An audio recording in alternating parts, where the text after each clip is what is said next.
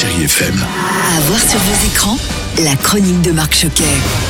Bonjour à tous. À peine Roland Garros terminé que le cinéma nous invite aujourd'hui à y retourner grâce au film 5e set de Quentin Reynaud avec Alex Lutz, Anna Girardot et Christine Scott Thomas. Alors Thomas, qu'est-ce que tu voudrais faire quand tu seras plus grand? J'ai envie de gagner Roland Garros, c'est tout ce que je veux Thomas, 37 ans, qui ces dernières années était un grand tennisman, mais lors d'une demi-finale, il se blesse et retombe très vite dans le bas des classements. Traumatisé, il va donc essayer de revenir à son plus haut niveau.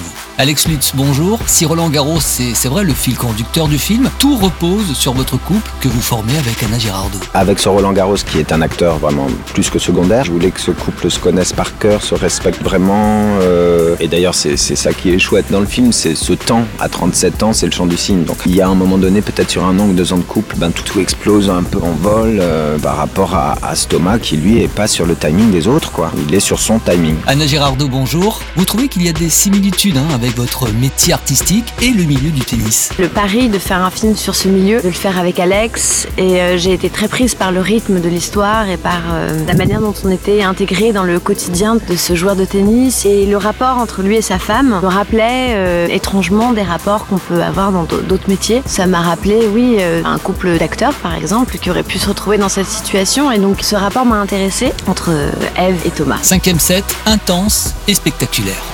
Et puis je poursuis avec le nouveau film d'Éric Laven, Un tour chez ma fille. C'est la suite de Retour chez ma mère, qui avait d'ailleurs eu un très joli succès au cinéma, 2,2 millions de spectateurs. Alors si le personnage interprété par Alexandra Lamy est parti s'exiler au Brésil, et bien là on retrouve 5 ans plus tard toujours Mathilde Seigné, Josiane Balasco et Jérôme Commandeur. Ça sera parfait pour la soirée échangiste. Tu veux parler de la soirée troc La soirée où on échange les objets Et aujourd'hui, c'est au tour de la maman, Josiane Balasco, d'emménager chez son autre fille, jouée par Mathilde Seigné. Et ça ne va pas être simple. Mais alors, pas du tout. Et c'est vrai que si Un tour chez ma fille reste une comédie, on n'est pas insensible à l'émotion des personnages.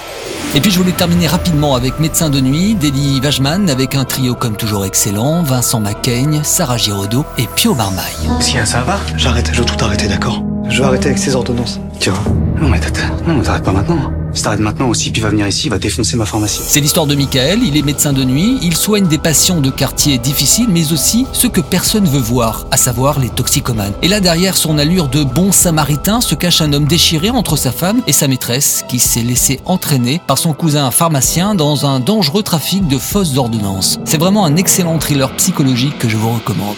Merci de rester fidèle à ce podcast et continuez bien sûr à soutenir le cinéma au cinéma. Prenez soin de vous, je vous embrasse. Retrouvez cette chronique en podcast sur chérifm.fr.